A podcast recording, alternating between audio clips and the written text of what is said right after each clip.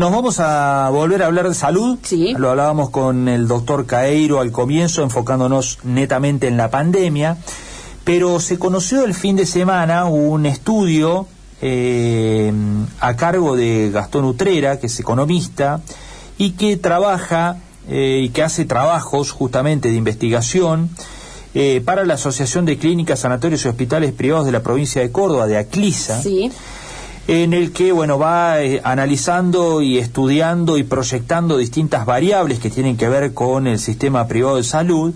Y aquí hay un par de puntos muy interesantes, eh, porque la idea es ver cómo llega el subsector privado de salud a enfrentar esta segunda ola que parece empieza a tomar forma en la Argentina, aunque, aunque por ahora de manera incipiente en algunos lugares, de manera un poco más notoria en otras.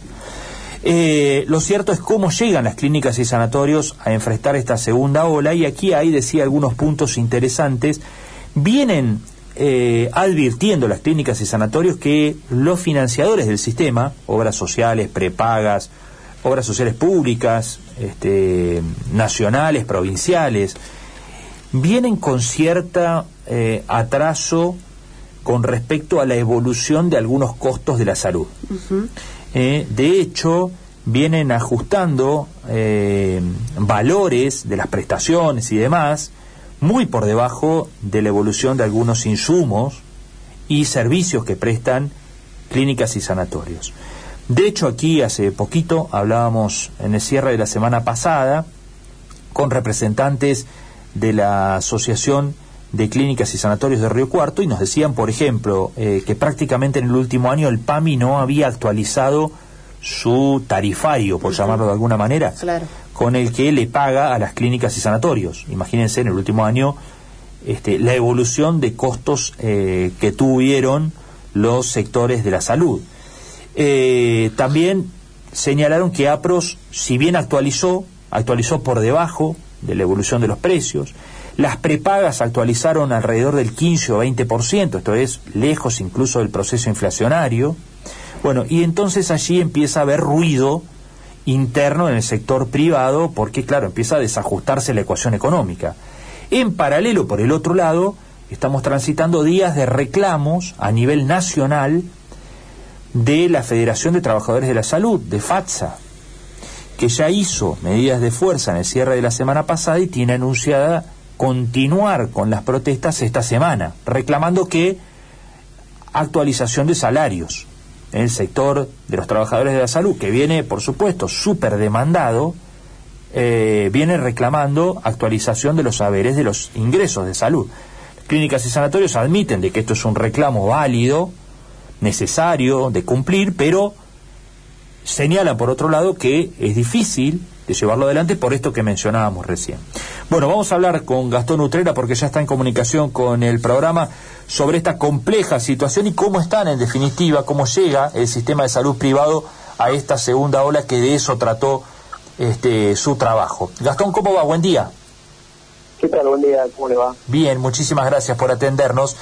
Bueno, contanos un poco cómo, este, qué resultado arrojó este, este trabajo que realizaste puntualmente sobre clínicas y sanatorios privados de la provincia de Córdoba, ¿no?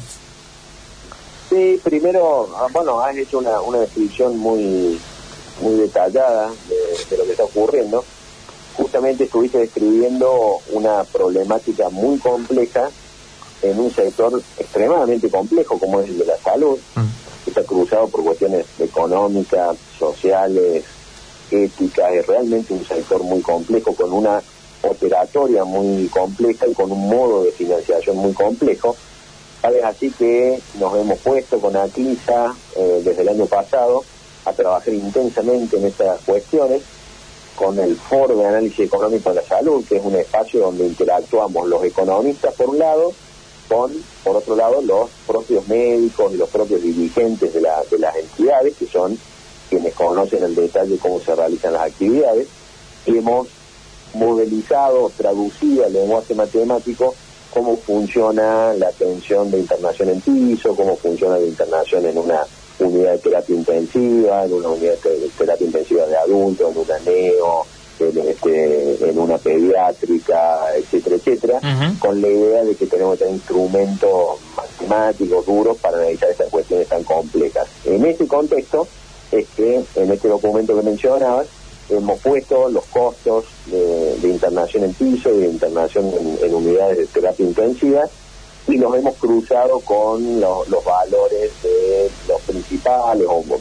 este, financiadores en la provincia de Córdoba, por lo menos con, algunos de referencia, efectivamente uno es provincial, otro es nacional, otros son este, privados, y lo que encontramos básicamente es que eh, hay varios problemas superpuestos que se vienen acumulando desde hace tiempo. Uno es que el promedio de las tarifas no cubre la totalidad de los costos, es más grave en el caso de internación en piso, donde las tarifas cubren entre el 27 y el 65% de los costos, es decir, el resto queda sin cubrir en el caso de las unidades de terapia intensiva es un poco este, es un poco mejor la, situación, pero con coberturas que van desde el 45 hasta el 92%, pero donde está cubriendo el 45%, el otro 55% este, no, no se está cubriendo con, con tarifa. Pero además del problema de los niveles, es decir, de que el promedio de tarifas no cubre la totalidad de los costos, hay un problema de una gran distorsión entre financiadores, es decir,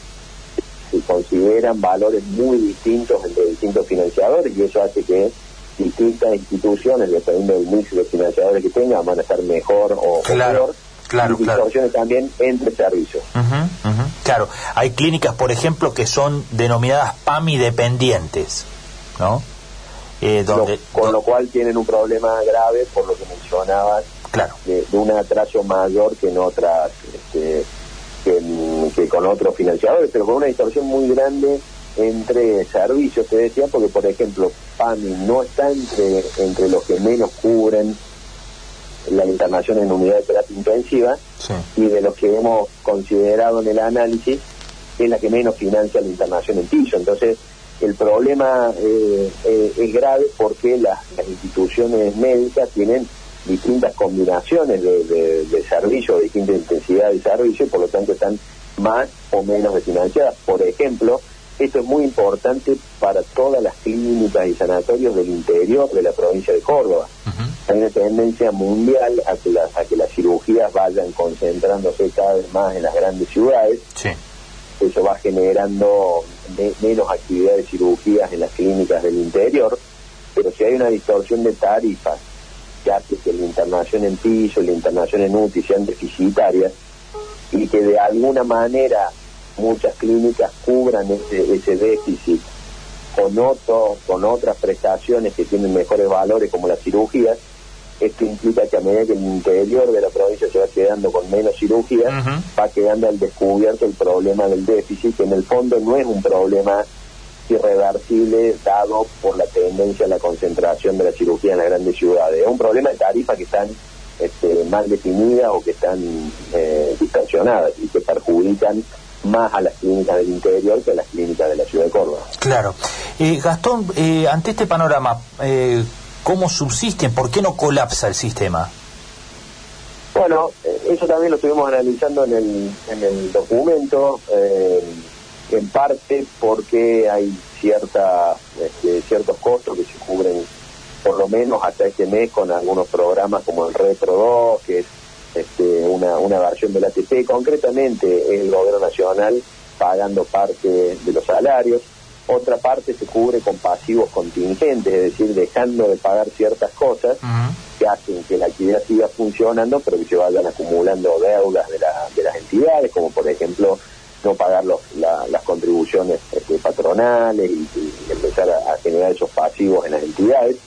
Otra parte se cubre con subsidios cruzados, esto que te decía de, bueno, el piso muy la internación en piso muy deficitaria, pero bueno, en el, en el consolidado de la institución se termina cubriendo eso con la contribución marginal que generan otras, este, otros servicios como la cirugía, pero viene una ola de la pandemia, caen las cirugías y queda al descubierto un problema que no es que se origina ahí, sino que ya existía, pero de alguna manera estaba tapado por estos subsidios cruzados, es decir, por este, actividades o servicios que son deficitarios frente a otros que son menos deficitarios y en el global más o menos se cubren los números, pero apenas pasa algo como lo fue la primera ola y como seguramente lo será la segunda ola, se generan este, problemas para cubrir esas diferencias porque deja de estar el servicio que, que, lo cubría, como por ejemplo las, eh, las cirugías. Entonces una segunda ola complica por el hecho de que se reducen prestaciones que podrían estar permitiendo financiar los servicios deficitarios porque cae la tasa de ocupación de la internación en piso, la internación en útil, por lo tanto suben los costos unitarios y la parte que sí aumenta tasa de ocupación, que es la de los servicios para los pacientes de COVID, bueno, es mucho más costosa que los servicios normales. Entonces todo eso hace que la eventualidad de la, de la segunda ola eh, seguramente generará complicaciones en las clínicas, pero que además vienen mal paradas económicamente y financieramente, porque todo esto de lo que estamos hablando no es nuevo, sino que viene agravándose en los últimos años. Claro, por lo que contás, una parte también de esta ecuación cierra financiándose con tributo, ¿no? No pagando algo. Exactamente, exactamente. Y eso hace que, las instituciones entonces cada vez estén más, más vulnerables, eh, porque en definitiva una, una actividad económica que no cubre la totalidad de, los costos puede permitir que las entidades continúen funcionando en el tiempo, pero cada vez con, con un nivel de vulnerabilidad más grande por las por las deudas que se van generando. Y además otra cosa que también ustedes ahí este, eh, mencionaban es, todo esto ocurre en un contexto donde, por ejemplo, los honorarios médicos están muy atrasados. Mm. Entonces esto agrava la situación porque si los números no cierran con valores atrasados, de, los honorarios médicos y de, los salarios, bueno, cuando eso se acomode, los números van a ser más complicados. Hemos hecho proyecciones de costos a septiembre para considerar los próximos dos trimestres en donde podría desarrollarse y debería seguramente desarrollarse este, la segunda ola de, la pandemia. Y ahí en un escenario muy muy conservador 20% más de costos de acá hasta septiembre considerando escenarios muy, muy este, conservadores de aumento de los medicamentos, de precios de medicamentos, de aumentos salariales por el cierre de la paritaria 2020 más el inicio de la paritaria 2021, suponiendo que no se acelera la inflación, suponiendo que el dólar este, se, mueve como, como prevé el ministro de Economía, decir, con esos supuestos muy conservadores, hay otro 20% más de, aumento de costo. Es decir, tendrían que aumentar las tarifas 20% solo para mantener la situación precaria de la que estamos hablando. Y para llegar a un punto de equilibrio, ¿cuánto debería mejorar el financiamiento de las entidades? Bueno, eso depende como... Claro, de la complejidad que... Sí. exactamente, del mix de servicio que tenga, cuánto de piso tiene, cuánto de útil, cuánto de otro servicio, cómo está la actividad la tasa de ocupación, es decir, depende de muchos factores, pero claramente el atraso en, y además esto va a requerir eh, modificaciones de la estructura de tarifas, por ejemplo, en internación en piso muchos de los financiadores tienen que subir al doble la, la tarifa para cubrir la totalidad de los costos, ya que hoy están financiando la mitad o menos. En el caso de la UTI eso es mucho menos y seguramente cuando avancemos ahora en las próximas semanas con la, con la modelización matemática de cómo funciona la cirugía, la guardia y algunas otras áreas de, una entidad privada, mm. vamos a ver probablemente eh, cómo, digamos, en, otro en otro servicio las tarifas probablemente se pueden mantener o subir muy muy poco, es decir, hay un problema muy muy grave de distorsión en la entre, entre en las tarifas entre servicios eh, y como te decía, entre financiadores. Por eso eso hace que todo esto sea extremadamente complejo y por eso nos hemos puesto el desafío de generar los instrumentos de, análisis para poder dar cuenta de esa, de esa complejidad tan grande. Claro. Gastón Fernanda te saluda, buen día. Eh, el, me, detuve en el aumento de, eh, de los insumos, ¿no? ¿Ustedes eh, por ahí perciben que más allá de una gran demanda que hubo en este tiempo, a lo mejor hubo aumentos desmedidos en los insumos que requieren para las atenciones? Bueno, hay muchos muchos insumos, todo lo relacionado con la, con la medicación que naturalmente se mueve al, al ritmo del dólar y el dólar eh, se movió aceleradamente en los últimos meses, ahora en marzo ha empezado a moverse este, más lentamente este, por una decisión, digamos, de, política económica del gobierno nacional. Y algunos insumos en particular o algunas medicaciones en particular subieron en dólares este, durante la, primera ola de la pandemia, pero por una cuestión natural de, de, sobredemanda. Son los problemas que genera una situación tan excepcional como esta de la, de, la pandemia. Pero ha, habido, este, eh, en, consonancia con lo que ha ocurrido con el resto de la economía, que la suba del dólar han traccionado muchos precios, precios internos, no habían traccionado tanto al inicio de la pandemia, pero sí durante los últimos meses que los precios internos se han estado acomodando a, a los valores más altos del dólar. Eso se podría moderar de acá a septiembre si efectivamente ocurre lo que el gobierno nacional está tratando de hacer y que ya lo ha logrado de alguna manera durante marzo, que es hacer subir el dólar oficial más lentamente. Eso podría morigerar entonces esa parte de los aumentos que tiene que ver con, con los costos de medicamentos y con los costos de reposición de equipamientos. Recordemos que, la, por ejemplo, no tanto en la internación en piso, pero de lo que estamos hablando en la internación de unidades de terapia intensiva, hay mucho costo que tiene que ver con reposición de, equipos caros y que, tienen valores dolarizados.